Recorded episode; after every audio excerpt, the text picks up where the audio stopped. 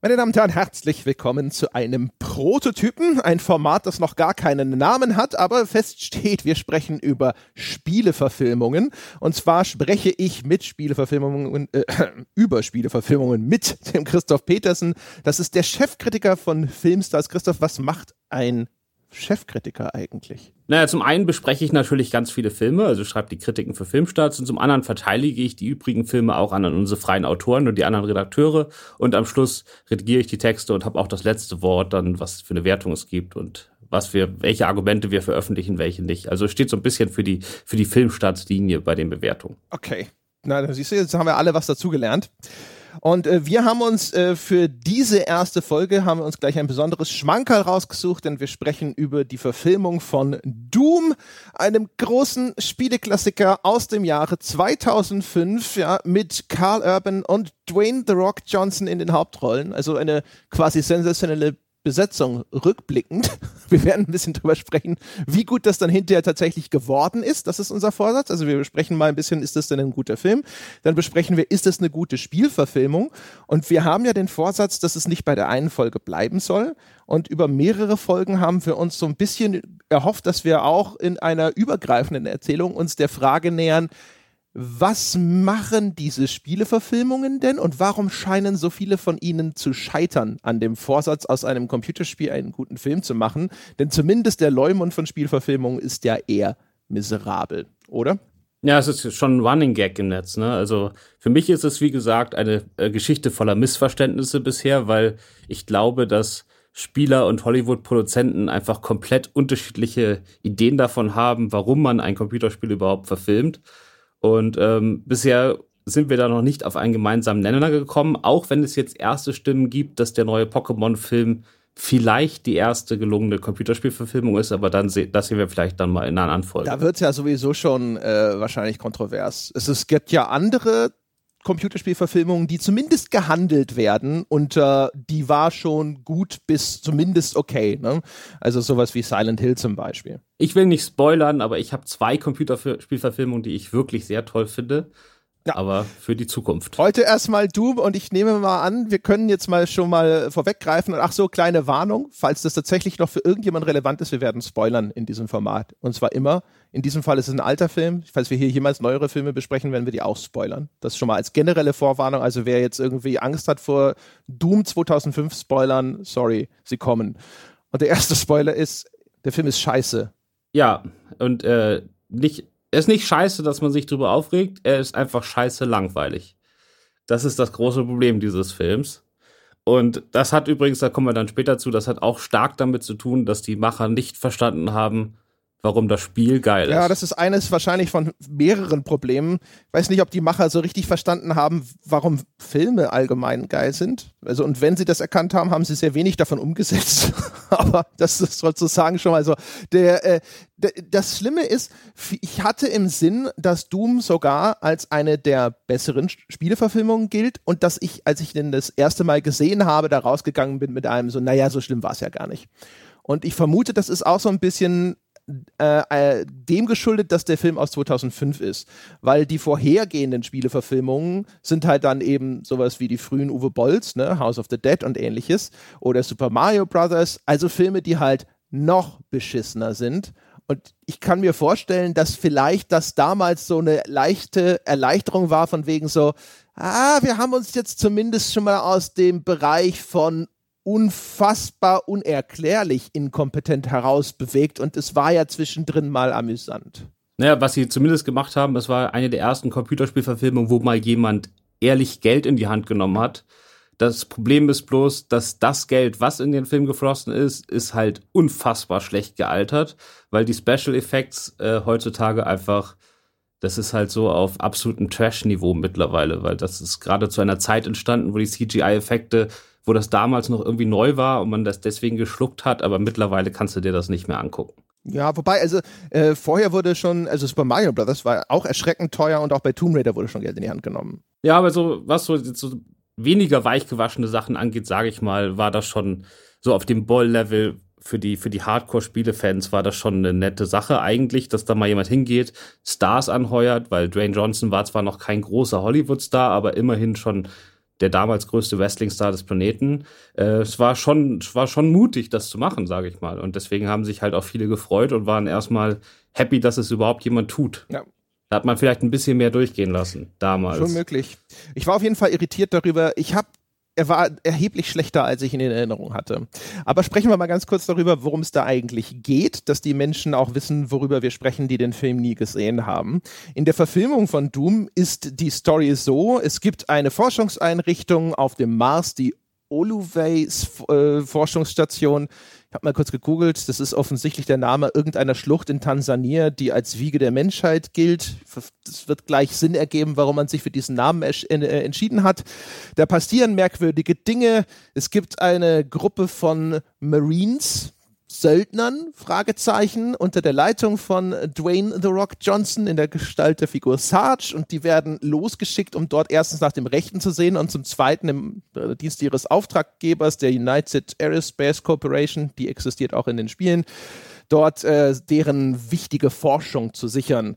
Und jetzt kommen sie da also an und stellen fest, oho, da sind irgendwelche Monster unterwegs. Und dann stellt sich im weiteren Verlauf des Films heraus, diese Monster entstehen dadurch, dass es auf dem Mars irgendeine uralte Zivilisation gab, die hatte offensichtlich so ein viertes Chromosomenpaar. Und das macht den Menschen, wenn er damit in irgendeiner Art infiziert wird, offensichtlich entweder zu einem Monster oder zu einem Übermenschen, je nachdem, welche genetische Prädisposition er mitbringt die wiederum auch seinen Charakter bestimmt. Ja, und daraus. Ja, irgendwie ist es, ist es ja irgendwie so, dass Psychos werden zu Monster und nette Menschen werden zu Supermenschen. Äh, aber es gibt da irgendwie nur Psychos. Und ich habe das alles nicht verstanden, weil die heißen tatsächlich Rapid Response Tactical Squad. Mhm. Aber müssen aus irgendeiner Basis von der Erde erstmal auf Mars, wenn da irgendwas passiert, weil die sind ja erstmal sonst wo, dann fliegen sie mit dem Flugzeug nach Nevada.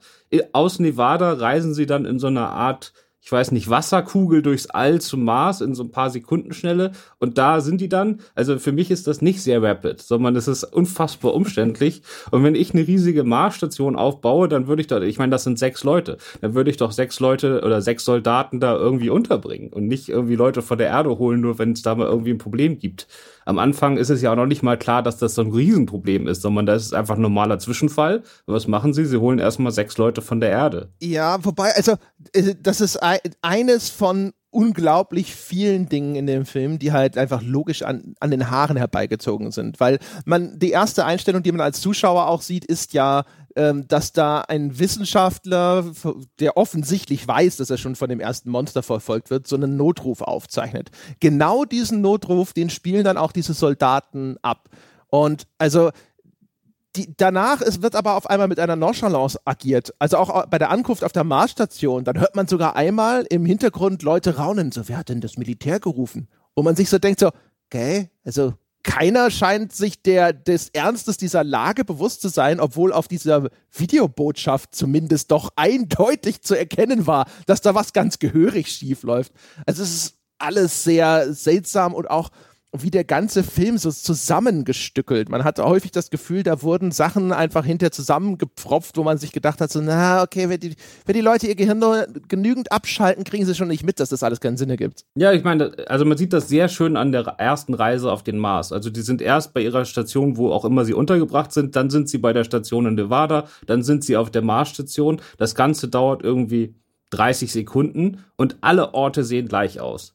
Also ich habe in meinem Leben noch nie eine so unspektakuläre Reise in den Weltraum gesehen. Das ist halt wirklich, als wenn ich morgens mit der S-Bahn zur Arbeit fahre, ja. Also da ist einfach, da ist, das macht keinen Spaß, das ist nicht aufregend, das ist nicht spektakulär, das ist einfach gar nichts. Es bleibt ja auch dabei. Also du bist nominell auf dem Mars, aber tatsächlich, es gibt vielleicht zwei, drei Einstellungen, in denen du mal eine Mars-Oberfläche siehst. Da wird mal durch ein Fenster geschaut, da gibt es mal zum Einstieg so eine Kamerafahrt in diesen Forschungskomplex hinein und das war's. Und ansonsten sind es halt düstere, blau beleuchtete Gänge. Ja, der, einz der einzige Grund, warum ich glaube, dass ich im Weltall bin, ist, dass gewisse Einstellungen mich an Alien erinnern und da weiß ich, der spielt tatsächlich im Weltraum und deswegen glaube ich, dass Doom auch im Weltraum spielt. Aber wirklich nur über diesen Umweg. Also von den Szenen selbst würde ich nie auf die Idee kommen, dass das der Mars sein soll. Ja. Und es ist halt überall, finde ich, so seltsam versatzstückhaft. Also am Anfang, äh, da es gibt so eine Sequenz im Grunde genommen so ein bisschen wie bei Predator, wenn sie mit diesem Hubschrauber zu diesem intergalaktischen Mars-Transporter fliegen, äh, wo dann diese die Figuren vorgestellt werden. Auch besonders albern, die nehmen sich dann, jeder hat so seine eigene Waffe in diesem Hubschrauber und nimmt die sich und die Waffe, da ist so eine Computerstimme, die dann laut vorliest, was für ein Nickname dieser Charakter hat. Und ähm, dann wird relativ schnell klar, es gibt halt so ein paar schöne Stereotype. Ne? Es gibt The Kid, das ist der, der Junge, der auf seinen ersten Einsatz fliegt. Es gibt halt Sarge, das ist hier Dwayne Johnson, das ist so der Anführer. Dann gibt es John Grimm, die nominelle Heldenfigur mit der düsteren Vergangenheit, der aus irgendeinem Grund was Schlimmes erlebt hat auf dieser Marsstation. Es gibt Destroyer, den schweigsamen, bulligen Typ mit der großen Knarre. Und dann gibt es so eine Art sexuellen Psychopathen, Portman. Aber sehr wenig davon hat hinterher irgendeinen Einfluss auf das, was mit diesen Figuren passiert oder wie sie großartig dann auch miteinander interagieren. Also bei The Kid zum Beispiel kommt ja später auch raus, dass er anscheinend so eine Art Drogenproblem hat. Einfluss auf die Handlung null. Es wird halt zweimal gezeigt, aber passieren tut deswegen nichts. Nee, er ist ja am Schluss, im, also im Finale ist er quasi der unschuldige Gute auf einmal, nachdem er zwischendurch der, der irre Speed äh, einschmeißende ich leg jetzt hier mal los Typ war. Also das hat keine Konsistenz, da bleibt nichts gleich. Aber ich habe zum Setting noch mal eine Frage, weil so wie ich mich damals erinnere, wie ich Doom 1 zum ersten Mal gespielt habe, das hat ja irgendwie für mich so, so, so ein Twitter-Ding gehabt. Also man hatte diese Türen und so, die schon sehr Sci-Fi-mäßig waren. Aber so wie ich mich erinnere, wenn man rausgeht, dann hatte das doch noch sowas da, da das hatte so Anflüge von so einer mittelalterlichen Fantasy-Welt oder so. Und das war irgendwie so ein ganz merkwürdiges Mischmasch, das ich aber auf der Kinoleinwand jetzt echt faszinierend gefunden hätte, wie man diese ganzen Einflüsse zusammenschmeißt.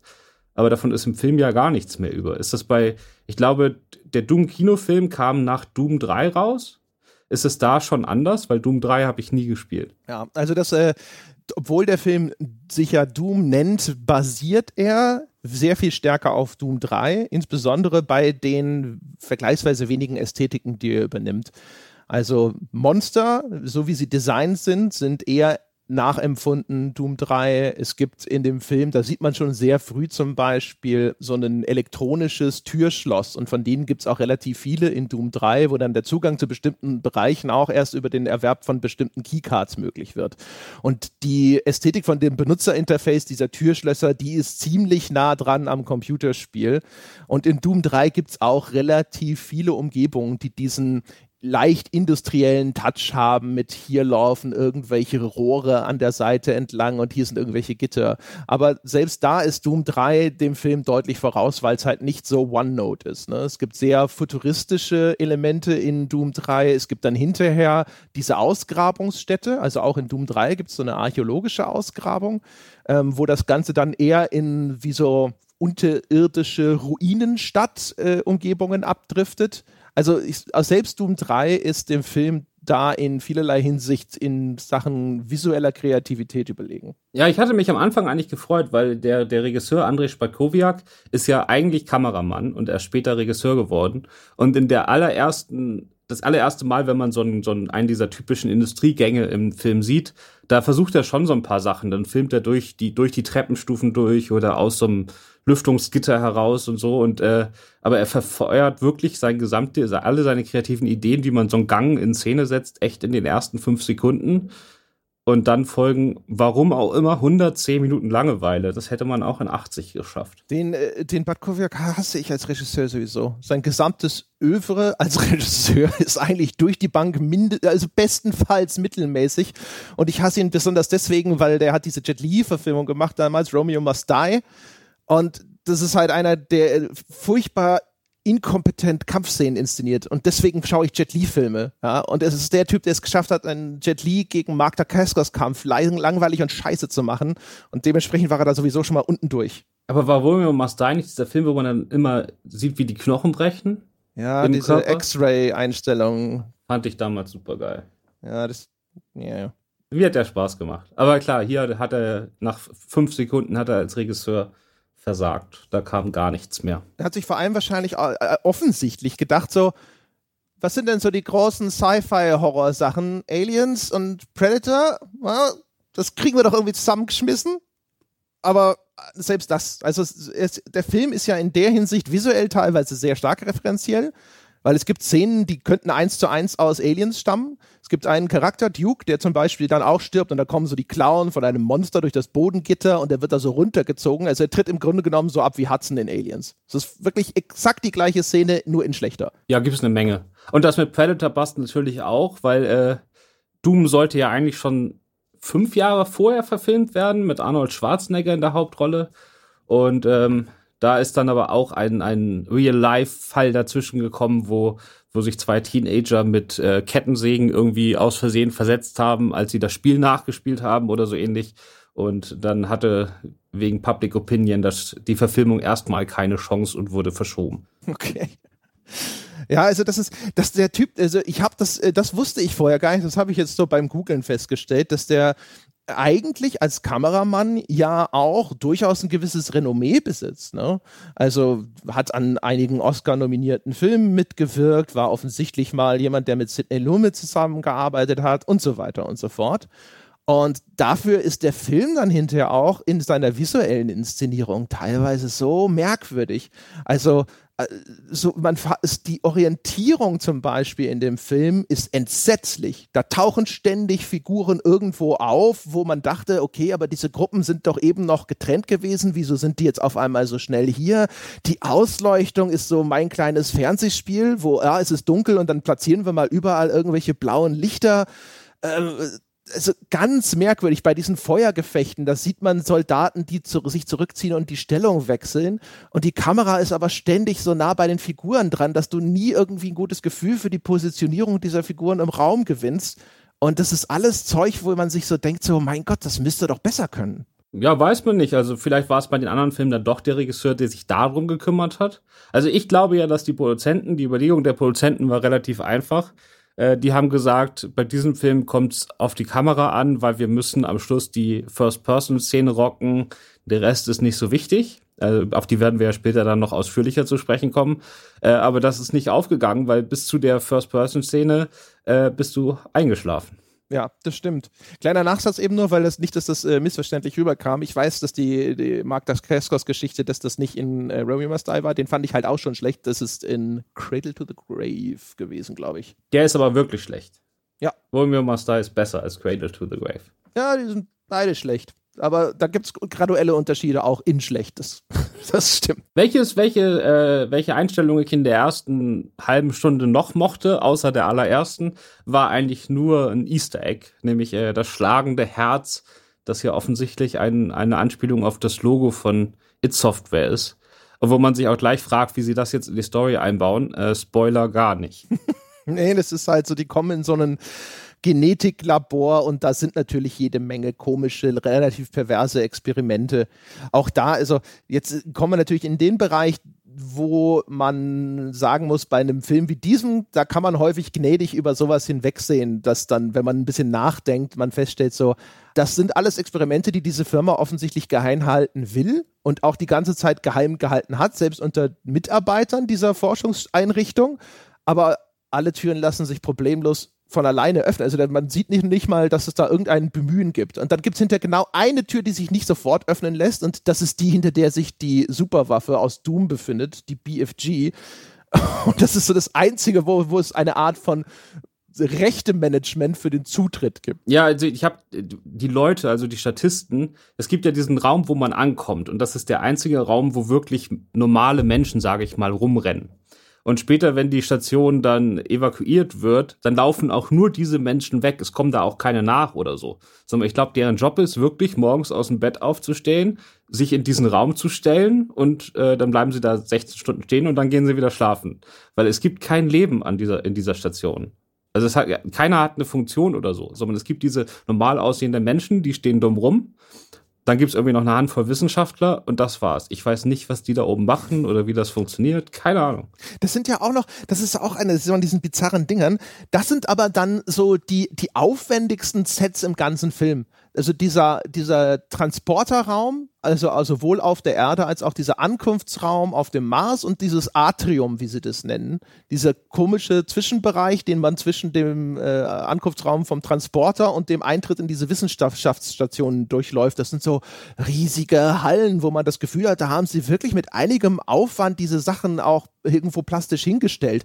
Und dann verbringen wir den, den Film aber eigentlich komplett gefühlt in drei Variationen von düsterer Gang. Ja, das ist äh, ja 60 Millionen und äh, sehr ungünstig aufgeteilt, sage ich mal. Also es ist wirklich komplett in die falsche Richtung geflossen, das Geld. Wollen wir mal über die Waffen reden, weil ich meine, das ist ja nun mal in einem First-Person-Shooter eins der zentralen Elemente und auch vielleicht einer der Gründe, warum man einen First-Person-Shooter überhaupt verfilmt.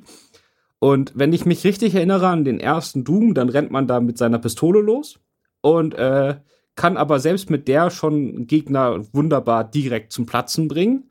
Und wenn man irgendwie den, den, die, äh, das Versteck kennt, dann kriegt man auch schon die Kettensäge irgendwie innerhalb von den ersten fünf Sekunden oder so.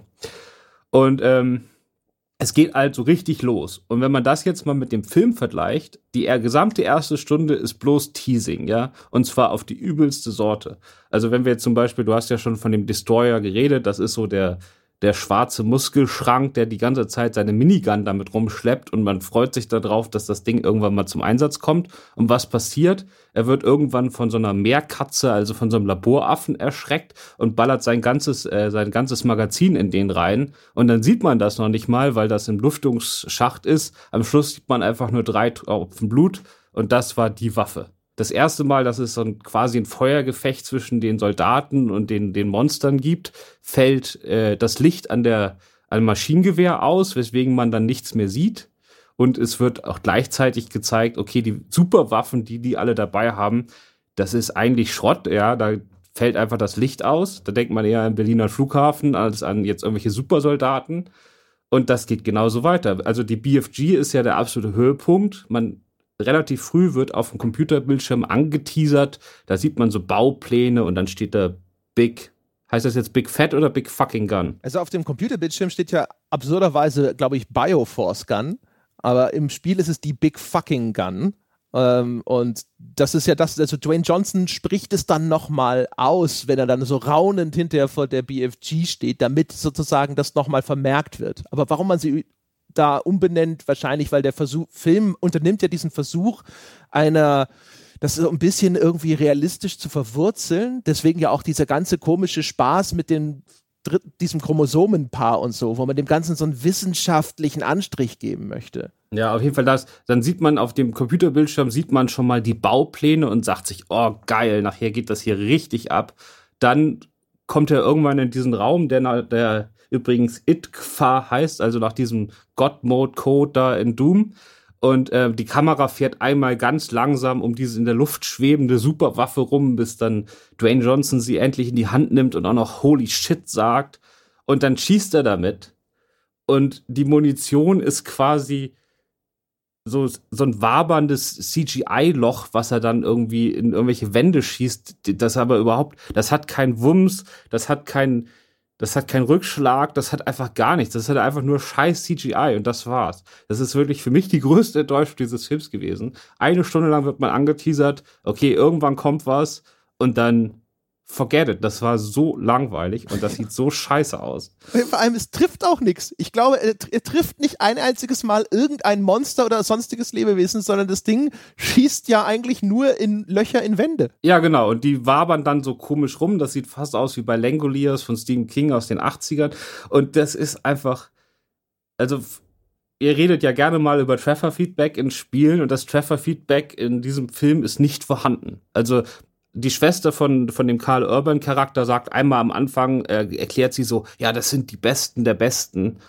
Aber das ist einfach, die haben nur Schrottwaffen dabei und die können sie noch nicht mal einsetzen. Also man fühlt sich nicht wie bei Doom im Computerspiel als Zuschauer oder als Spieler dann damals so, so total mächtig und ich mache jetzt hier alle platt. Im Film ist man, identifiziert man sich quasi mit einem Haufen Trottel, die Schrottwaffen auf dem Mars spazieren tragen und nicht treffen. Und das ist halt auch schon wieder so, ein, so eine Mischung auch aus, aus so einem Darstellungsproblem ist bei dieser BFG.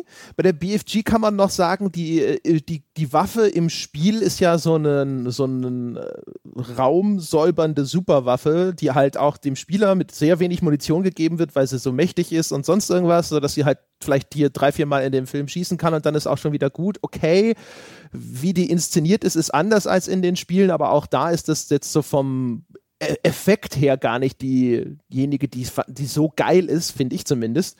Aber es ist halt durch die Bank so und auch so inkonsistent. Da gibt es eine Szene relativ früh, da ist Goat. Goat ist der streng gläubige religiöse Fanatiker in der Gruppe und der Carl Urban, also hier John Reaper Grimm, ja, also unsere nominelle Hauptfigur, die schießen so einen Zombie weg sozusagen und der fliegt meterweit zurück also so ein völlig absurdes Trefferfeedback, wenn du so willst.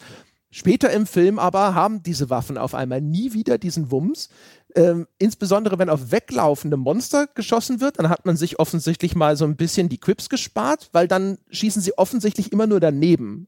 Also äh, es wird immer so ein bisschen impliziert, diese Monster haben extreme regenerative Fähigkeiten, äh, vielleicht treffen sie die auch und die regenerieren sich nur, aber man sieht diese Treffer eigentlich nicht, außer das Monster stirbt dann auch daran. Und dann so, so wirkt es halt, als ob die in einer Tour völlig inkompetent daneben schießen. Ja, also ich, ich kann mir das nur vorstellen. Also es gibt nur zwei Möglichkeiten. Entweder es ist einfach absolut inkompetent, wahrscheinliche Variante, oder es ist total subversiv, weil hier dem Zuschauer quasi die Lust an den Waffen genommen wird.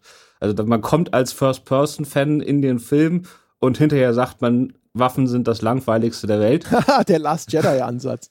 Ist natürlich ein gutes Ergebnis, aber man hat unterdessen nicht so wahnsinnig viel Spaß dabei, da zuzugucken. Ja, also, also ich, ich rechne mit äh, Inkompetenz in jedem Falle. Also sobald sowohl die Figuren sind so angelegt, weil wie du ja schon sagst, es ist ja auch einfach eine Truppe, die besteht eigentlich nur aus Damaged Goods. Äh, nur Leute, wo man sich denkt, so die wären im normalen Militär längst ausgesiebt worden, aufgrund von erstens ihrer psychologischen Disposition als auch ihrer allgemeinen Inkompetenz. Und äh, zum Zweiten aber auch in der, in der Inszenierung. Also es ist auch inkompetent verfilmt. Es ist auch teilweise eine total erkennbare äh, äh, problematische Art, wie das dann dargestellt wird. Du hast diese Szene, in der, die ich vorhin beschrieben habe, wo sie diesen Zombie wegschießen. Die Soundeffekte sagen, der eine Typ, Goat, schießt auch mit seiner Schrotflinte. Die Special-Effekte, was so Mündungsfeuer angeht, sagen, nee, macht er nicht. Und das wirkt total komisch. Du hörst dieses Wumsen, dieses Geräusch dieser Schrotflinte. Bei dem kurzen Gegenschnitt auf die feuernden Soldaten ist nicht erkennbar, dass er schießt an den Momenten, wo, du, wo er schießen sollte. Auch die Einschläge in diesem Zombie sehen nicht so aus. Und es ist halt alles so komisch zusammengeflickt. So nach dem Motto, ja, wir, wir, filmen jetzt mal die Szene, wie der Zombie wegfliegt und jetzt filmen wir die beiden, wie sie schießen und dann schnibbeln wir das hinterher irgendwie zusammen. Ja, fix it in post. Man sieht am die Schwerpunktsetzung der Produzenten auch ganz gut, weil die hatten ja eigentlich zwei Ideen, wie sie den Film an den Mann bringen wollten. Äh, und ich sag Mann bewusst. Ähm, sie hatten zum einen die Fans des Computerspiels und zum anderen hatten sie die Fans von Dwayne Johnson, also Wrestling-Fans. Und man sieht ja am Finale sehr schön, für wen sie sich entschieden haben. Also es gibt am, am das Finale äh, besteht daraus, dass Carl Urban als John Grimm gegen Dwayne Johnson als Charge kämpft. Und Dwayne Johnson hat nur eine Patrone mit der Big Fat Gun, die er dann natürlich auch daneben schießt. Und dann geht das direkt in einen Zweikampf über. Und das Finale einer First-Person-Shooter-Verfilmung ist eine Prügelei. Also die Produzenten wollten die Wrestling-Fans abholen und nicht die Computerspiel-Fans in dieser Szene, weil soweit ich das weiß, gibt's in den Computerspielen nicht unbedingt ausgeweitete Prügelszenen. Theoretisch gibt es ja in Doom auch die Möglichkeit, da so mit seinen Fäusten Gegner zum Matsch zu schlagen, wenn du diesen Berserker-Mode aktivierst. Aber die Interpretation in der Hinsicht ist schon richtig, weil was sich da abspielt, das äh, ist, ich glaube nicht, dass das darauf abzielt, jetzt den Doom-Fan zu befriedigen. Ja, also es, äh, es, wird ja auch ästhetisch nicht aufgenommen. Ne? Also die First-Person-Szene gibt es ja kurz davor für die Doom-Fans, aber es ist jetzt nicht so, dass irgendwie dass es so eine Überleitung gibt, so nach dem Motto, jetzt ist Berserker-Modus oder so. Es gibt da nicht so einen, so einen Rotstich oder so, der einem kurz zeigt, okay, jetzt gehen wir dahin über. Es ist halt einfach, es ist ja wie so ein, so ein Extreme-Match im Wrestling, weil er benutzt ja noch so ein, so ein Stahl oder so ein Stahlrohr, dass er sich als, als quasi Schlagring um die Faust wickelt und so. Das ist dann wirklich mehr so ein Mega WW lächerlich übrigens. Das erinnert mich, ich weiß nicht, es gibt diesen Film mit Hulk Hogan. Ich weiß gar nicht, was ist das denn? Den, der Name entgeht mir da, wo auch der Undertaker mitspielt als böses Alien oder sowas. Und dann äh, haben sie am Schluss auch so eine Stahlstange und versuchen sich gegenseitig zu übertreffen. Und ich glaube, Hulk Hogan knotet die dann wie so, wie so ein äh, Kindergeburtstagszauberer, der so Ballonfiguren macht, der biegt diese, diese Eisenstange zu so einem Tierchen oder sowas. Und da musste ich sofort dran denken, als Dwayne Johnson sich diese Eisenstange so gemütlich um die Hand wickelt und man auch irgendwie das Gefühl hat, so, ja, okay, das sieht aus wie weiches Plastik. Ja. Aber nochmal zurück zum Finale, weil ich finde, sie haben da auch wirklich die Chance verpasst, den Bogen zurück zum Spiel zu schlagen. Also man hat ja folgendes, äh, Dwayne Johnson Charakter ist wieder zurück auf dem Mars, Karl Urban steht in Nevada rum, ist jetzt äh, infiziert und quasi ein Supermensch. Und jetzt hätte er die Chance gehabt, auch zum Mars zurückzureisen, zu sagen, fuck it, ich nehme jetzt noch mit, wen ich alles kriegen kann, mal gucken, was passiert. Und dann hätten man quasi mit der letzten Szene aufgehört und das wäre die erste Szene des Computerspiels gewesen. Als einfach so ein super Typ, der relativ gut drauf ist und jetzt anfängt, da alles platt zu machen. Und stattdessen nimmt er seine Schwester in den Arm und reitet mit ihr in den Sonnenuntergang, was überhaupt nicht zu diesem Film passt. Also das war einfach, äh, ja, genauso enttäuschend wie der ganze Rest davor. Ja. Das ist sowieso, wir können ja mal so ein bisschen drüber sprechen, wie der Film jetzt das Spiel aufgreift, ist ja tatsächlich sehr stark eigentlich referenziell. Also du hast Figuren, die dann halt sowas sagen, so, keine Ahnung, wir sind im Spiel, sagen sie im Deutschen, weißt du, und das ist halt so dieses, aha, Spiel, ja. Und das zieht sich ja quer durch. Es gibt am Anfang einen Dr. Carmack und John Carmack ist einer der Entwickler von Doom. Dann finden sie später so einen blutigen Laborkittel von einem Dr. Willits. Auch Tim Willits ist ein Entwickler von Doom. Die Figuren heißen dann immer anders. Es ist dann hier Dr. Stephen Willits und der echte heißt halt Tim Willits und so. Aber der, der Eingeweihte sagt dann so, oh, das kenne ich. Genauso wie, was ich vorhin gesagt habe, dieser Türschlossmechanismus und die BFG taucht mal auf.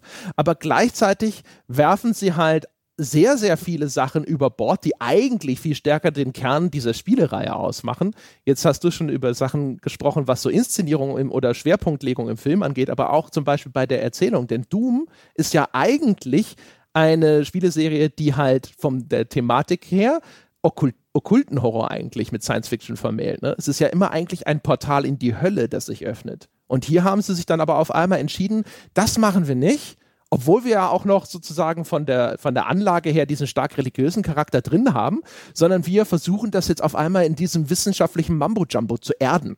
Was halt völlig fehlgeht, das Ganze noch völlig idiotischer macht, als es Doom je gewesen ist. Und stattdessen referenzieren diese Figuren dann aber ständig trotzdem dieses ursprüngliche Szenario. Da wird dann gesprochen von, ja, diese Dämonen und sowas. Und ah, das ist ja, das ist die Hölle hier und so. Also so, dass man das Gefühl hat, der Film möchte implizieren, die Ereignisse in Doom sind so eine mündliche Überlieferung dieser Figuren, aber eigentlich ist ja was ganz anderes passiert und es ging gar nicht um die Hölle. Und das ist eine total merkwürdige Art und Weise, die eigentliche Handlung der Spielerei aufzugreifen. Völlig unerklärliches, komisches Ding es äh, funktioniert nicht, ja, es macht es nur noch peinlicher. Äh, also wenn man es macht, dann bitte go for it. Aber zum anderen hat man halt auch immer da so ein bisschen das Gefühl, als ob sich die Macher für die Herkunft der Geschichte schämen, ne? Und das macht es dann ein bisschen unangenehm, finde ich. Ja, hast du eine Erklärung dafür? Ist es so dieses äh, in den USA religiöse Themen schwierig und meinst du, sie haben deswegen sich gesagt, so ja, das lassen wir mal lieber und versuchen es eher mit so Sci-Fi-Quatsch? Nee, das ist in Amerika auch kein Problem. Also ich meine, du hast in dem Film ja die Szene, wo sich der, der, der Gläubige nach jeder versehentlichen Gotteslästerung erstmal ein Kreuz, äh, wie so eine Schnitzer-Teenagerin da so ein Kreuz in den Arm schneidet und so. Das ist, glaube ich, schon äh, weitaus kontroverser, als wenn die da jetzt einfach so einen religiösen Mambo-Jumbo eingebaut hätten. Ähm, ich glaube einfach, dass da irgendwelche Produzenten die zurückgepfiffen haben und gesagt haben, erdet das mal ein bisschen, holt das mal wieder zurück. Dass das dann noch bescheuerter wird, äh, damit haben die wahrscheinlich nicht gerechnet. Aber ich glaube, das ist einfach äh, Schiss. Die wussten nicht genau, wie sie damit umgehen sollen und haben gesagt, wir machen mal so wenig äh, merkwürdigen Krams, wie es geht und dann sind sie in so einer merkwürdigen Zwischenwelt ge geblieben, wo es dann halt einfach überhaupt keinen Sinn mehr macht. Also wenn du diese ganzen okkulten Sachen da raushältst und versuchst, das wissenschaftlich zu erklären, ist es halt nur noch peinlich. Also ich bin, ich bin sicher, es gäbe eine Möglichkeit, das auch auch auf diese Art und Weise zu inszenieren, dass es eben nicht so scheiße ist, aber das ist ihnen zumindest nicht gelungen. Und es geht halt dadurch, finde ich, ein wirklich ganz essentielles Charakteristikum von der Originalvorlage einfach verloren. Weil diese Verschmelzung aus diesem ganzen religiösen Subtext, also in der ganzen visuellen Darbietung, ist ja das, was Doom in gewisser Hinsicht zumindest auch einzigartig macht. Ne? Diese Verschmelzung von so teilweise auch gigaartigen, so sehr organisch anwirkenden mechanischen Science-Fiction-Umgebungen, die dann immer stärker durchsetzt werden, später durch okkulte Symbolik und Totenschädel und Pentagramme und äh, dann natürlich auch ganz typische Horrormerkmale, ne? Irgendwelche halb gehäuteten Leichen, die in den Leveln rumstehen und solche Geschichten. Und es gibt mal, da hängt mal eine Leiche von der Decke, wo man jetzt irgendwo eine Referenz nochmal an das äh, Ursprungsmaterial sehen mag und so. Aber äh, es gibt auch hier hinter und da mal so diese blutbesudelten Wände. Das ist auch was, was man in Doom sehr häufig begegnet. Aber es bleibt halt total entfremdet von seiner Werksvorlage obwohl das eigentlich eine der stärksten Merkmale ist. Also das ist so das, wenn man irgendwann auf was aufgreifen wollte aus Doom, was wirklich irgendwie einzigartig wäre, dann wäre es das gewesen. In der Story auf jeden Fall und das ist ja das, was ich beim Setting schon gesagt habe. Also es hätte da noch irgendwas gebraucht, um dem eine Einzigartigkeit zu verleihen. Jetzt ist es einfach ein 0815 Star Trek, die TV-Serie-Setting. Und das äh, ist keine gute Idee, das ist langweilig, da passiert nichts. Ähm, ja, das wäre eine Möglichkeit gewesen. Die andere Möglichkeit wäre gewesen, was sie ein bisschen versuchen, nicht die Story zu übernehmen, sondern die Ästhetik. Aber das machen sie ja nur in der einen Szene, die dann auch äh, ja ziemlich aus dem Film rausfällt, nämlich die, ich weiß nicht genau, wie lange sie ist, äh, die einige Minuten lange First-Person-Szene kurz vor Schluss, also die dann wirklich versucht, die Ästhetik des Spiels eins zu eins zu übernehmen. Da wurde, heute ist das einfach, da schraubt man einfach eine GoPro irgendwo drauf, aber damals war das wirklich ein gigantischer Aufwand für diese Szene. Äh, 14 Tage lang wurde nur diese Szene gedreht. Das ist also ungefähr ein Drittel der Drehzeit nur für diese paar Minuten. Und äh, das ist auch das. Man muss ihm zugute halten, das ist das erste Mal in dem Film, wo dann so ein bisschen der Energielevel hochkommt, wo man dann seinen Kaffee zur Seite stellt. Ich habe den Film morgens geguckt und tatsächlich noch mal ein bisschen genauer dahin guckt, was da jetzt passiert. Aber ich muss sagen, ähm, die, er hat es nicht geschafft, er hat es für mich nicht geschafft, die Ästhetik des Films, äh, des Spiels einzufangen, weil für mich ist das, so wie er es tut, eher ein Rail-Shooter. Also für mich ist das eher so House of the Dead als wirklich so ein First-Person-Shooter, weil die Kamera zwischendurch immer so beschleunigt wird, wie das bei Rail-Shootern ist, oder sie so um die Ecke guckt, wie das auch so bei House of the Dead passiert, aber nicht bei Doom. Ja, genau. Also tatsächlich, wenn man das sich anschaut, dann wirkt es eher wie ein Rail-Shooter, nicht wie Doom. Äh, man kann aber tatsächlich da am ehesten so das Gefühl entwickeln, so, okay, hier wird irgendwo versucht, sich diese, diesem Original anzunähern. Und es ist auch tatsächlich so die wirklich herausstechende Sequenz des Films in mehrerlei Hinsicht. Also erstens ist es mit Abstand die interessanteste und zum Zweiten wirkt sie aber auch wie ein totaler Fremdkörper. Also irgendwie wie eine Sequenz, die komplett auch sich, sich, sich so abseits stellt von allem anderen, was in dem Film sonst so passiert. Ich hatte aber auch, also ich hatte in Erinnerung war das so, dass ich gesagt hätte, und damals haben wir, oder ich habe das damals, glaube ich, 2005 auch in, in Texten zu dem Film geschrieben, äh, dass man sich nach dem Film wünscht, irgendwie viel mehr von dem Film wäre so gewesen. Heute muss ich aber sagen, äh, die paar Minuten reichen. Da sind ein paar nette Ideen drin und so, und es ist mal ganz okay, das zu sehen, aber es ist doch nicht mehr so geil, wie ich das in Erinnerung hatte. Und nach den fünf Minuten reicht's dann auch. Ist natürlich nett, weil die Motorsäge vorkommt. Es wird mal ein bisschen der Gore-Level hochgefahren. Es ist einfach endlich Energie in diesem stinklangweiligen Film. Aber es ist jetzt auch nicht der, der Heilsbringer. Also nur deswegen muss man sich den Film doch nicht angucken. Nee, also das sind, glaube ich, fünf, fünfeinhalb Minuten und so. Äh, und da stecken einige echt ganz nette Sachen drin. Also da gibt es eine Szene zum Beispiel, da kommt, glaube ich, so ein Zombie auf ihn zugestürmt und hat eine Axt in der Hand und dann schießt er ihm erst in die Hand und die Axt fällt runter, bleibt im Kopf stecken und dann schießt er den weg. Das ist zum Beispiel ziemlich, ziemlich cool. Ne? Da wird auch mal ein bisschen Kreativität mit der, äh, mit der Gewalt äh, zum Ausdruck gebracht und da hat man so kleine Momente, wo halt so, ne, wenn man so Horrorfilme schaut, dann gluckst man ja bei sowas manchmal so. ne? Das war jetzt schön aber da ist auch viel Geisterbahn. Also auch, äh, weißt du, Figuren, die den Gang runtergestürmt kommen und weggerotzt werden und dann auch noch mit äh, schlecht ausgeleuchteter Maske, wo du so denkst, so, boah, das war jetzt echt billig, ne? Und dann wieder ab und zu kommt so ein Monster und dann ist es wieder schön, so ein bisschen das Spiel mit dem Schatten, das ist dann schon wieder ganz gut.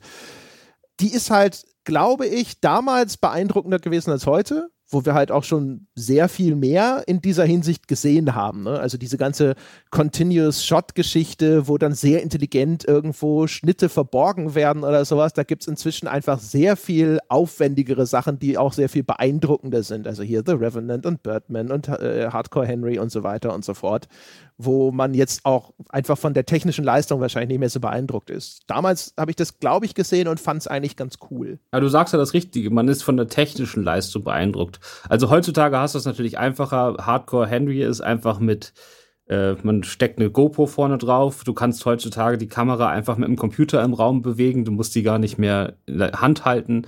Aber ich frage mich trotzdem, wenn die damals so unfassbar viel Planarbeit in diese Szene gesteckt haben und sich überlegt haben, wie können wir die Kamera so bewegen und wie kommen wir um die Ecke rum und wir drehen das Zeug 14 Tage, dann hätte man doch in die Szene aber wirklich so eine geile Story-Idee alle zwei Sekunden packen können. Weil wenn man sich sowieso so viel Zeit nimmt, um sie zu planen, dann doch auch bitte mehr als zwei kreative oder drei kreative Ideen in fünfeinhalb Minuten. Das hatte schon die ganze Kohle in das Atrium-Set gesteckt dort. ich weiß nicht, sie haben unfassbar viel Kohle in diese Szene gesteckt, aber ich glaube, sie haben wirklich, also dann saßen wirklich dann wahrscheinlich zehn Leute um den Tisch und haben sehr, sehr technisch über diese Szene geredet. Und dann am Schluss war noch ein Tag über und da haben sie gesagt, ja, jetzt wissen wir, wie wir die Kamera da um die Ecke kriegen, aber äh, vielleicht sollte auch irgendwas Cooles passieren, was die Kamera einfängt. Und da blieb dann wahrscheinlich nicht mehr so viel Zeit über. Gar keine Zeit mehr über, um was Cooles zu machen, blieb offenbar im Abspann, weil der Abspann ist ja dann quasi wieder eine First-Person-Szene, aber äh, computeranimiert. Und ähm, die Namen der Beteiligten werden eingeblendet und alle, die im Film gestorben sind, werden dann quasi, äh, da werden die Namen abgeschossen und die, die überlebt haben, werden nicht abgeschossen. Aber nicht einen einzigen interessanten Moment. Also die haben wirklich eine, was weiß ich, zehnminütige First-Person-Szene animiert am Computer und es ist einfach kein einziger kreativer oder spannender Moment im gesamten Abspann. Das, äh, das ist nun das Verzeihlichste. ich habe diese Credit-Sequenz habe ich so reingeschaut, aber ja, alles klar. Das, äh, das war mir dann ehrlich gesagt wurscht. Das war der Moment, wo man auch schon so ein bisschen eher froh ist, dass es jetzt rum ist, weil der Film ist halt auch einfach viel zu lang. Ne? Ich meine, der hat eine Laufzeit von 1,45 oder 1,48. Ich glaube, es gibt zwei Versionen. Ne? Diese Extended Version ist wahrscheinlich die, die man heute am meisten kriegt und dann die Standardversion. Und in jedem Falle denkst du dir so, boah, mehr Tempo bitte, mehr Tempo. Aber wir können ja auch mal über die eine gute Sache reden, äh, die nur 2005 möglich war und heute nicht mehr möglich wäre, äh, nämlich die Rolle von Dwayne Johnson, äh, der ja tatsächlich äh, dem die Heldenrolle angeboten wurde und der von sich selbst entschieden oder für sich selbst entschieden hat, er möchte lieber den ambivalenten Bösewicht spielen, äh, was er heutzutage auf gar keinen Fall mehr tun würde, was sein aktuelles Image angeht. Äh, und ich fand das zumindest interessant, ihn nach all den Jahren mal wieder so zu sehen, weil ich meine, ähm, du guckst auch Wrestling, oder? Ja, äh, nicht mehr aktuell. Ich okay. habe das äh, als Kind gesehen, aber Dwayne Johnson ist nicht mehr in meiner aktiven Wrestling-Zeit. Ja, gut, aber er ist ja nun mal quasi einer der, der wenigen Wrestler, der wirklich als Face und Heel, also als Held und als Bösewicht gleichermaßen begeistert hat. Und ähm, damals war ja noch nicht so, Scorpion King spielt ja auch den Bösen, da war einfach noch nicht so sicher, in welche Richtung das jetzt gehen wird. Also ist er einfach so der, der Wrestling-Bösewicht oder ist er quasi der große Blockbuster-Star? Und äh, das war damals noch nicht klar, deswegen hat er sich in seiner Karriere viel mehr getraut. Und was der in diesem Film abzieht, jetzt mit dem, wie man Dwayne Johnson heute äh, kennt, das fand ich schon sehr überraschend, weil das habe ich mich gar nicht mehr so dran erinnert. Also, dass der wirklich da einfach Unschuldige per Kopfschuss äh, Schuss hinrichtet, dass er den Auftrag gibt, ganze Familien auszulöschen und so. Das äh, hat mich total umgehauen in dem Moment. Also, gerade mit dem, wie man Dwayne Johnson heute kennt. Ja, also ich verstehe schon, was du sagst, aber das ist halt so ein Ding, so, ja, okay, so, so in dieser Art von Rolle sieht man den nicht mehr. Aber so richtig geil war es auch nicht, ihn in der Rolle zu sehen. Der funktioniert ja vor allem als dieses mega charismatische Muskel-Teddy-Konstrukt. Und äh, in Doom ist, ist er mir vor allem in Erinnerung geblieben, dass er in allen unmöglichen Situationen auf einmal das Schreien anfängt. Wo ich mir denke so, chill, Mann. es muss nicht alles irgendwo als Befehl durch die Gegend brüllen. Ja, ich fand ihn auch, also ich finde ihn in dem Film null charmant. Also es ist echt keine, kein Vergleich mit heutzutage. Aber ich habe ihm diese Autorität äh, durchaus abgekauft. Ähm, und das Spiel mit seinen Augenbrauen hat er damals schon perfekt drauf gehabt. Und diese, diese Mischung aus, dass er, dass er sozusagen Charme kann und er kann aber auch so diese, diese absolute einnehmende Ausstrahlung. Ähm, ich habe das auch persönlich erlebt. Ich habe ihn schon oft interviewt, aber einmal in Köln habe ich ihn interviewt. Und dann kam er zwischen den Interviews immer auf den Hotelflur raus und hat immer so einen Indianer-Kampfschrei ausgestoßen. Dann ist er wieder reingegangen, um sich immer wieder Energie zu tanken und da sind alle zusammengezuckt. Und dann später, eine Stunde später, stand ich auf der Toilette am Pissoir und er kam rein und hat sich genau neben mich gestellt. Ähm, man kennt das ja vielleicht sowieso schon, dass man dann eher so, äh, dass einen das ein bisschen stört. Aber wenn dann so ein Typ neben einem steht, also so, so starr geradeaus habe ich in meinem ganzen Leben noch nicht geguckt, wie in dem Moment. hat, er, hat er ab und zu immer mal so, äh, so einen wertenden Seitenblick, so. Ja, er hat er mit seiner, auf seine typische Art halt mal so, so, äh, so das Kinn so angezuckt, weißt du, so, hey. Ja, aber das war, das war auf jeden Fall eine Erfahrung, die ich in meinem Leben nicht vergessen werde. Ich war mit Dwayne Johnson pinkeln, ist eine gute Anekdote. Die würden ja, wir uns alle in unserem Leben wünschen. Und de deswegen, glaube ich, nehme ich ihm die Rolle in diesem Film sofort ab. Also, wenn der sagt, mach das und das, dann macht man das und das. Also, das ist schon, also selbst finde er super, also wenn du mit ihm redest und so, das ist super nett, super charmant. Wollen wir dann jetzt übergehen zu dem, hast du noch was oder wollen wir jetzt übergehen, was denn der Film über Computerspiele aussagt? Äh, ich glaube, wir können, können dazu übergehen. Also ich könnte, glaube ich, noch lange darüber referieren, was an dem Film alles schlecht ist. Vielleicht noch so ein zum Abschluss und so. Ich finde, man merkt, und das leitet so auch wahrscheinlich zu dem Thema ein bisschen über, man merkt halt auch hier wieder so ein bisschen, das sind nicht unbedingt Leute, das ist zumindest der Eindruck, der entsteht, die eine echte Verbindung haben zum erstens zum Medium Computerspiel allgemein oder auch nur zu dem Werk, auf dem das Ganze basieren soll. Also es gibt ja zum Beispiel auch so reingeworfene Szenen, wie ganz am Anfang, da liegt der Duke, also einer der Charaktere in dem Film, liegt auf dem Bett und spielt mit so einem vorsinnflutlichen Handheld-Spiel. Das ist eine ganz alte Version von dem Computerspiel Galaxian. Das ist ein Handheld, das kannte ich selber nicht. Das ist irgendwo, glaube ich, noch aus der Anfang der 80er Jahre. Das ist auch noch ein rein mechanisches Spiel. Also das ist noch kein Computerspiel. Chip oder ein richtiges Digitaldisplay, sondern das ist äh, eine, eine, bunte Plastikfolie, in der Lichter aufleuchten.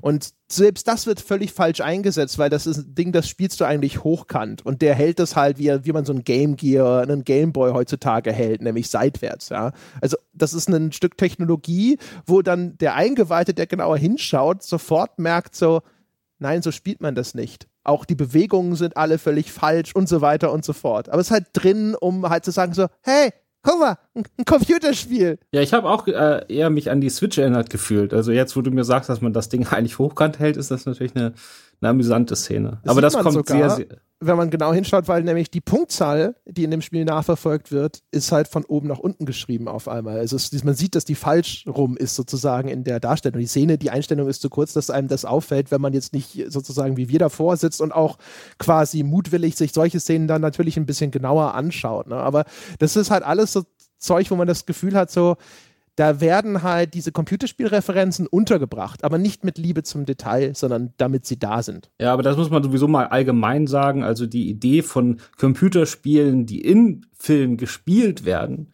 das ist noch viel schrecklicher als Computerspielverfilmung. Also das äh, geht eigentlich fast immer in die Hose. Ja, gibt so ein, zwei Sachen, ich erinnere mich immer an die purpurnen Flüsse, wo sie, ich glaube, was waren das, Tekken oder so spielen, während da quasi parallel diese Kampfszene abläuft mit dem Vincent Cassell. Das war schon ganz nett. In meiner Erinnerung auch lange nicht mehr gesehen. Aber grundsätzlich, ja, ja, wenn in äh, Filmen irgendwas gespielt wird und so, dann denkt man häufig so, oh mein Gott, was tun sie da? Ja, wieso rasten sie auf diesem Controller so aus? So spielt man doch nicht. Ja, klar, also wenn es in die Ästhetik übergeht, wie bei purpurnen Flüsse, dann machen sie sich ja Gedanken. Aber wenn du dir einfach mal so ein Drehbuch vorstellst, dann steht einfach in irgendeiner Zeile, XY spielt ein Computerspiel. So, und dann rennt der, der Ausstatter los und muss jetzt irgendwie gucken, ob er sich die Rechte organisiert bekommt oder ob sie einfach so eine Fake-Sequenz einfach am Rechner machen oder so. Und ich glaube, das nervt die Leute einfach nur, die haben da keinen Bock drauf. Und dann geht es meistens richtig in die Hose, wenn man dann länger als eine Sekunde drüber nachdenkt, was die da eigentlich gerade machen. Ja, Nun denn, ja, dann, äh, was, äh, zu welchem Schluss kommen wir denn? Was glaubst du denn, was sagt das denn über die Menschen, die diesen Film gemacht haben und was für einen Blick haben die denn auf die Gamer, für die sie nominell zumindest teilweise diesen Film gemacht haben? Naja, der Gamer ist ja quasi in der Metaphorik des Spiels derjenige, der schießt. Also die fünf, sechs Leute von dieser Spezialeinheit. Aber wenn man sich dann mal äh, so vorstellt, was die da so abziehen, also du hattest ja schon gesagt, die sind alle damaged goods, aber das äh, hatte ich auch nicht mehr in Erinnerung, das ist ja schon verdammt extrem, ne? Also gerade dieser, dieser, dieser äh, durchgeknallte Sex-Heini, der dann am Anfang von seinen drei Transvestiten in irgendeinem Hotelraum träumt, dann ein paar Szenen später will er irgendwie dann da, weil Quarantäne ausgerufen ist, äh, lässt er seinen, seinen Auftrag links lieben und will erstmal alle Frauen in diesem Raum da irgendwie nackt durchsuchen oder so. Und äh, auch wie die, äh, Kostümdesigner sich eine Szene später sehr, sehr viel Mühe gemacht haben, dass man bei Rosamund Pike bei ihrem ersten Auftritt die Nippel durchgucken sieht. Ähm, ja, also ich glaube, das Bild, das die Macher von Computerspielern haben, ist äh, sehr, sehr negativ. Die mögen die nicht. Also der Film, für den sie den Film gemacht, äh, die Leute, für den sie den Film eigentlich gemacht haben, äh, die wollen sie, glaube ich, nicht persönlich treffen. Das ist mein Eindruck, den sie haben. Die sollen schön, die können im Kino sitzen dann da und sich den Film angucken, aber bitte nicht hinterher mit uns drüber reden. Also, das ist so ein bisschen, äh, die haben dann, also ganz unangenehm, finde ich das, wie die äh, über Computerspieler denken. Ja. ja, das kann man. Das, das Ding ist, diese Interpretation setzt schon wieder einen Grad von Überlegung ja, und äh, auch Planhaftigkeit voraus, die, wo ich Zweifel habe, ob das tatsächlich so abgelaufen ist. Also vieles von dem, was du beschreibst, kann man auch sehen als nur Umsetzung von Horrorfilm-Klischees. Es gibt zum Beispiel ja auch die eine Szene, da treffen der sexuelle Perverse, also Portman und der Ersteinsatzjunge, der, The Kid, treffen auf eine, einen ersten Zombie, aber das ist eine völlig nackte Frau. Und sie wissen zu diesem Zeitpunkt noch nicht, weil das halt entsprechend gefilmt ist, das ist die, die, die Besitzerin einer abgetrennten Hand, die vorher gefunden wurde. Und dann stehen sie da und sabbern erstmal diese nackte Frau, die ihr mit Rücken zugewandt steht. Und auch die Kamera ne, weidet sich ein bisschen an diesem Anblick und sie tauschen da irgendwelche lüsternen Blicke aus und bla bla bla. Und das kann man jetzt natürlich auch wieder subsumieren und sagen, sie denken, da denken Produzenten, ah, diese Gamer, diese Notgeilen, da geben wir ihnen mal was zum Gucken. Das könntest du aber wahrscheinlich aufs Horrorfilmgenre insgesamt auch anwenden. Kann man, aber es ist in diesem Fall, also selbst wenn ich den als rein Horrorfilm gucken würde, wäre mir das schon negativ aufgefallen. Also das ist wirklich, es ist schon, es ist schon extrem. Also ich meine, es endet ja dann auch nicht damit, sondern sobald die Frau umdreht, wird die ja auch noch, äh, also wirklich, es ist einer der brutaleren Todesszenen in dem Film, wie sie dann da niedergemäht wird. Also, äh, ja, also sie werden ja vielleicht nicht immer den Gamer an sich, aber sie werden ja zumindest ihr Zielpublikum in, in dem Hinterkopf gehabt haben. Und äh, natürlich macht man sich Gedanken beim Marketing darum, was man da so reinbringen muss, damit äh, Leute Spaß haben. Und es wird auf jeden Fall mitgeschwungen haben, da bin ich mir relativ sicher. Selbst wenn, wenn, wenn dein, deine Auslegung das Ganze so ein bisschen entschuldigt, aber ähm, ich ja, weiß nicht, ob das halt entschuldigt. Ich, ich, ich ziele da halt eher, glaube ich. Der ganze Film sind ja Versatzstücke, ne? Also wir haben ja schon drüber gesprochen. Da wird ein Alien reingeschmissen, da wird Predator reingeschmissen und sonst irgendwas. Und auch diese Szene ist ja schon fast ein Klischee. Also, dass äh, Figuren begegnen irgendetwas, das ihnen den Rücken zugewandt hat und es stellt sich raus, oh, es ist eine Monstrosität. Also, das siehst du in, keine Ahnung, in Fright Night zum Beispiel hast du das ja auch am Schluss, ja, wenn er glaubt, seine Freundin wieder zu treffen, die sich schon in einen Vampir verwandelt hat und so und so und, und. Also, da gibt es halt zig Szenen in, und ich, für mich ist es halt alles nur so ein zusammengewürfelte Klischee-Mixtur weil ich halt das Gefühl hatte, es hatte niemand eine wirklich klare, coole Vision für das, was da entstehen soll, sondern ja, mach, wir machen sowas wie Aliens-Zeug und dann Zombies gibt's aber auch. Ist ja auch am Schluss, wenn das dann, dann kommen auf einmal diese Zombie-Horden, die niedergemäht werden. Es gibt dann auf einmal so eine Szene wie aus einem George Romero-Film mit den Zombies, die sich um so eine Leiche versammeln und offensichtlich dabei sind, die zu fressen, sich auf einmal umdrehen und auf die Leute losstürzen, die dann über den Haufen geschossen werden. Das hat aber mit dem, was vorher im Film passiert ist, auch überhaupt nichts zu tun. Und es hat einfach alles so ein zusammengeschissenes Zeug ohne einen roten Faden. Und deswegen äh, fällt es mir halt immer schwer zu glauben, dass es da tatsächlich irgendjemand gab, der gesagt hat, ich habe so eine klare Vorstellung davon, was diese Gamer wollen oder sowas. Sondern es wird halt einfach nur irgendwo Zeug zusammengestöpselt. Und das macht es aber auch nicht besser, weil natürlich dann auch keiner im Blick hat, was dieses Gesamtergebnis aussagt. Also der Film würde ja heutzutage auch schon alleine deswegen nicht mehr so gedreht werden, weil du diesen völlig also völlig unmotiviert diesen Charakter hast, der irgendwelche Frauen auf Sicht beleidigt oder sonst äh, äh, belästigt oder sonst irgendwas. Ja, Portman, dass der so einen so ein notgeiler Perversling ist, das erfüllt für die Handlung eigentlich keine Rolle, außer dass der widerlich ist, wo man in einem Horrorfilm wenigstens erwarten würde, okay, sie machen das, damit der hinter einen besonders grausamen Tod sterben kann und ich kann ihn als Horror-Gorehound genießen. Aber das nicht, selbst das passiert nicht. Der wird zu Tode geschüttelt. Das ist einer der langweiligsten Tode im ganzen Film. Ja, total verschenkt. Wobei äh, das nicht auf seine Rolle äh, beschränkt bleibt. Es gibt ja auch diese Szene, wo der Wissenschaftlerin die Taschenlampe irgendwie in das geöffnete Maul von so einem Monster fällt und dann muss sie das da irgendwie wieder rausholen und der Typ, der ihr helfen soll, das ist nicht Portman, sondern einer der anderen Soldaten, äh, hilft ihr nicht wirklich, sondern versucht die ganze Zeit bloß ihren Ausschnitt zu gucken. Also schon ein bisschen da. Und das andere, was, was du mal sagst, mit dem es gab keinen, der sich dahingestellt hat und gesagt hat, wir müssen das jetzt machen, weil Gamer das wollen. Das passiert, glaube ich, bei Filmen sowieso nicht so oft, sondern das sind einfach so Sachen, die Leute, die einfach Leute im Hinterkopf haben, ne? Also es ist ja mehr so, so unterbewusst, was am Schluss rauskommt. Also Filme sind ja nicht so komplett so ausgesprochen in Meetings, sondern einfach so, alle Leute haben eine gewisse Vorstellung davon, was sie machen sollten und warum. Und äh, vieles davon wird gar nicht ausgesprochen, aber am Schluss kommt halt ein Film dabei raus. Und ein bisschen was davon kann man schon sehen. Und das, worauf wir uns, glaube ich, einigen können, ist, ob sie jetzt sozusagen eine eigene Vision hatten, was Gamer wollen, sei dahingestellt. Aber sie haben auf jeden Fall nicht die Vision des Spiels geglaubt und nicht gesagt, wir wollen diese Vision in einem anderen Medium wiederholen. Und ich glaube, das haben sie auch nicht mal versucht. Ja, also vielleicht mit Ausnahme dieser First-Person-Sequenz auch da, aber es ist halt die Frage, äh, selbst da genau würde ich das aus den Gründen auch ein bisschen in Zweifel ziehen. Ich glaube, sie emulieren halt viel. Ne? Und ich, was natürlich dann halt auf jeden Fall auch nicht stattgefunden hat, ist irgendeine Form von Selbstreflexion. Also sie haben sich natürlich nicht hingestellt und haben gesagt, was ist eigentlich gerade unsere Aussage?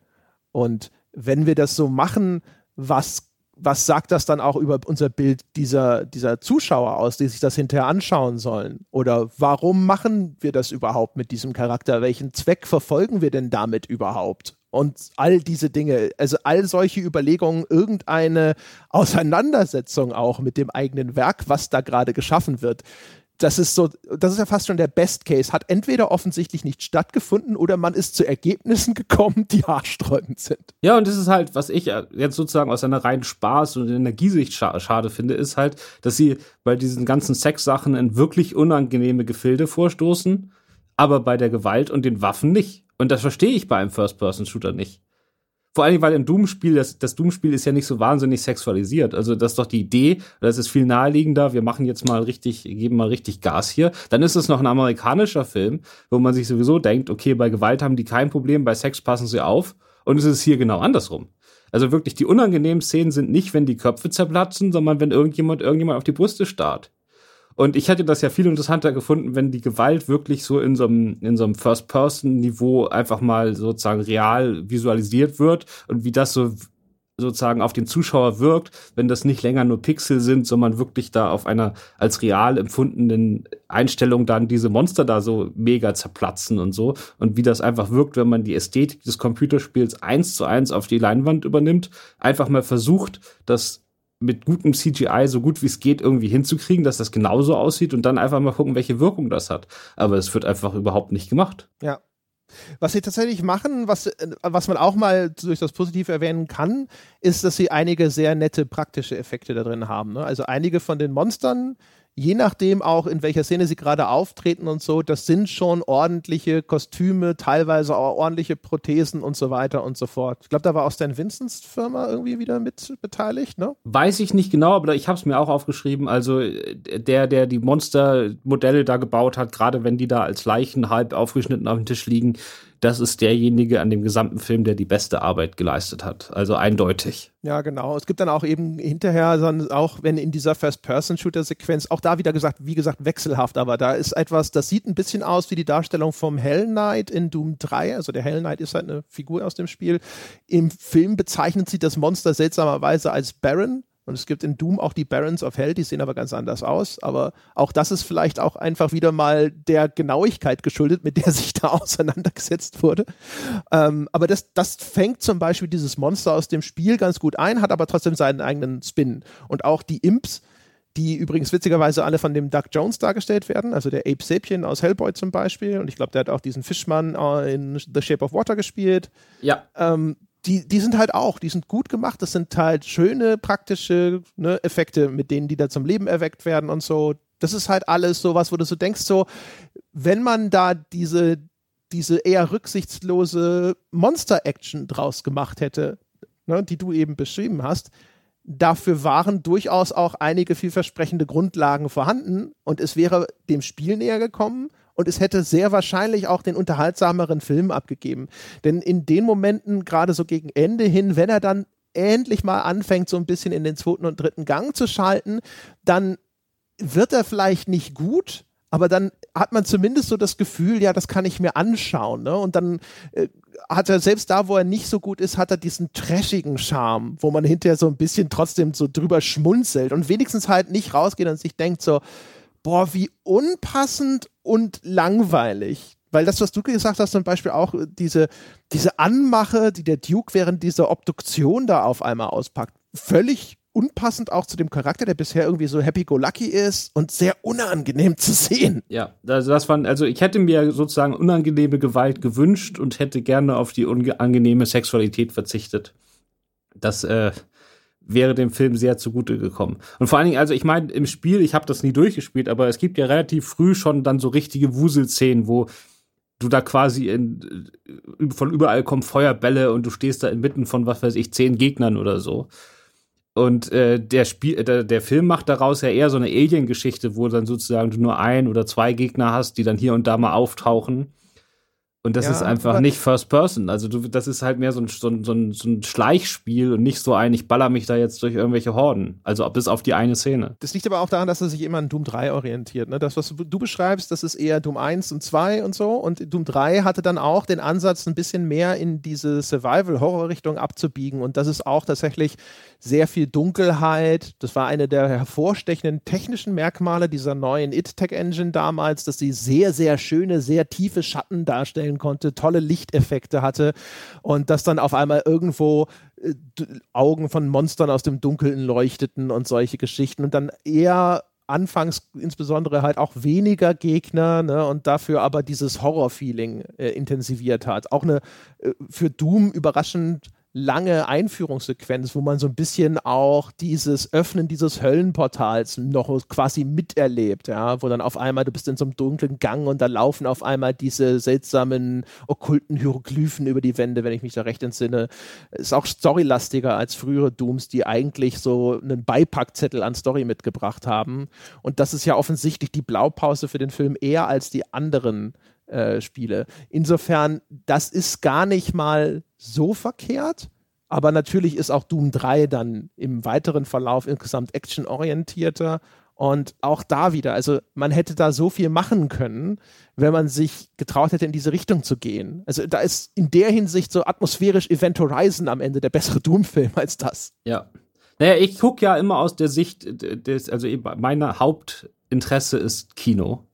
Und ich gucke dann eher so äh, ganz egoistisch, was könnte denn von Computer, ich, mir ist egal, ob irgendwelche Computerspiele verfilmt werden oder nicht. Also ich gehe nicht ins Kino, weil ich sage, ich mochte das Spiel und will jetzt den Film dazu sehen. Das könnte mich nicht weniger interessieren. Was mich interessiert ist, was kann sich denn das Kino aus den Spielen holen, dass das Kino vorwärts bringt oder das für das Kino neue Ideen oder Argumente bringt. Und das ist halt nicht, wir machen jetzt einen Alien-Klon in billig sondern das wäre halt gewesen, wir nehmen die Szenen, die man noch nie im Kino gesehen hat, die aber in solchen Spielen sich halt aus dem, aus dem Gameplay ergeben und versuchen jetzt diese Ästhetik ins Kino zu holen. Also das ist für mich das Wertvolle. Und dann einfach mal zu gucken, wie wirkt das, was passiert. Vielleicht ist das mega affig, vielleicht ist es mega cool, keine Ahnung. Aber es ist auf jeden Fall mal was Neues. Es ist irgendwas, was das Computerspiel tatsächlich für das Kino machen kann und nicht nur das Kino als weitere Verwertungskette von irgendeiner Marke. Und äh, das passiert in diesem Film außerhalb der Third-Person-Szene, die äh, First-Person-Szene halt überhaupt nicht. Also Doom bringt dem Kino nichts. Und es hätte dem Kino aber sehr wohl viel bringen können, wenn man sich getraut hätte.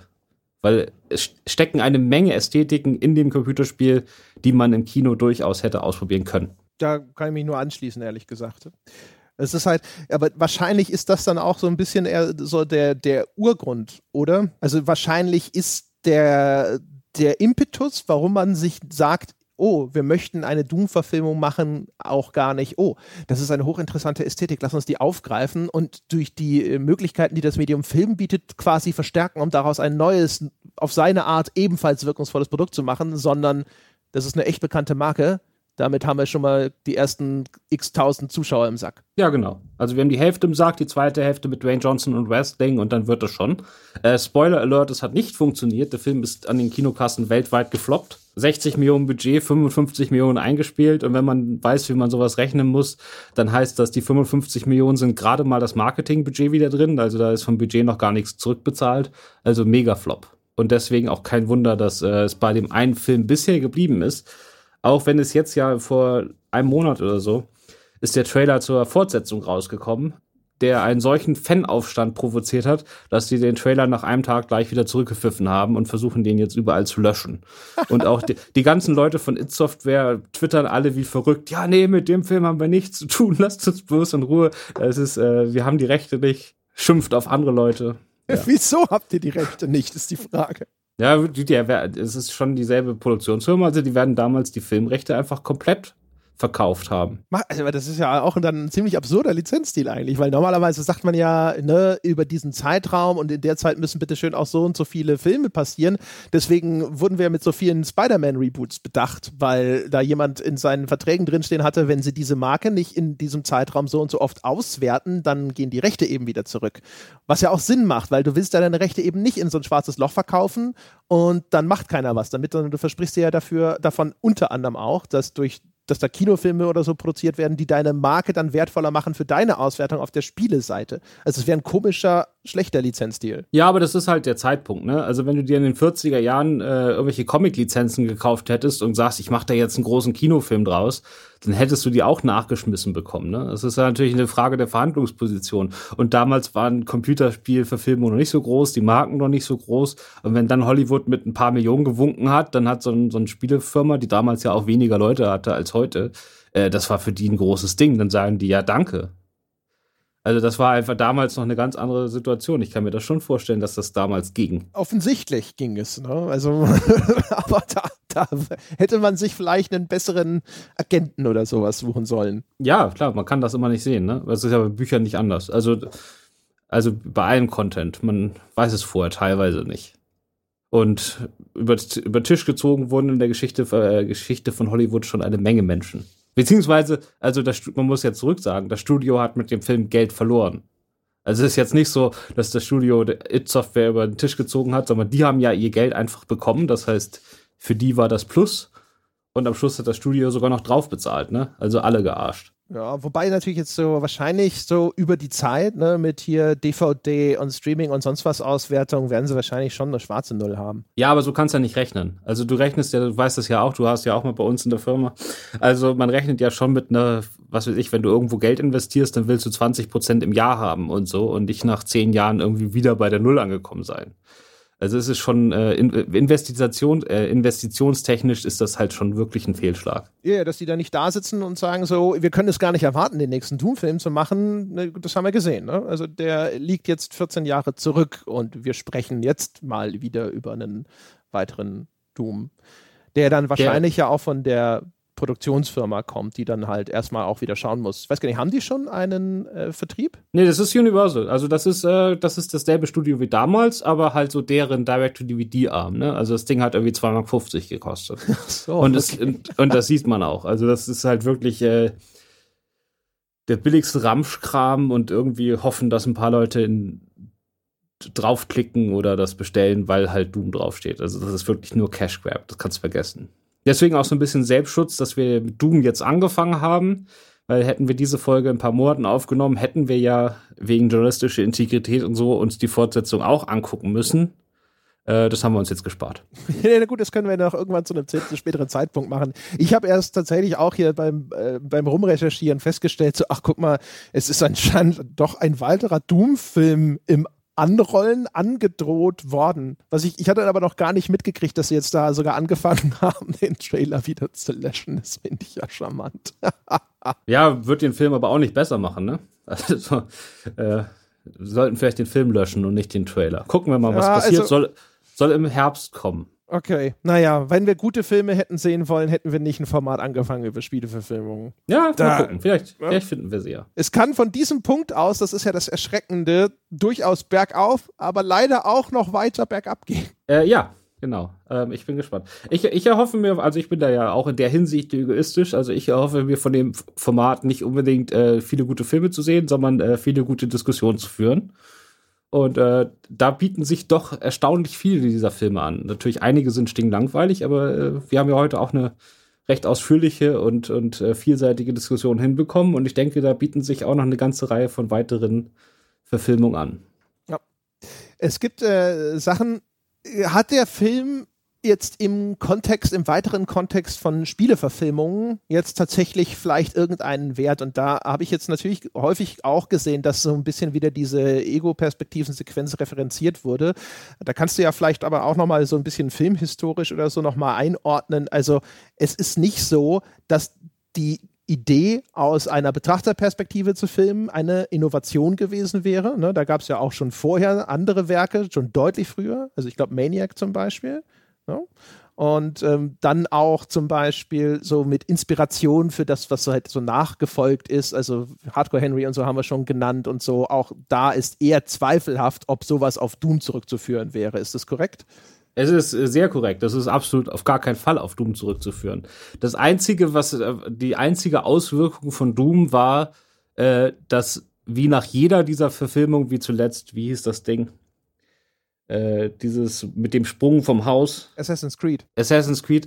Immer wenn äh, eine große Computerspielverfilmung äh, gewagt wird und die dann baden geht, äh, dann gibt's zwei Jahre Pause. bis der nächste es versucht. Ist die einzige Auswirkung von Doom auf die Filmgeschichte. Okay, ja, wir hatten zwei Jahre Ruhe. Sehr schön.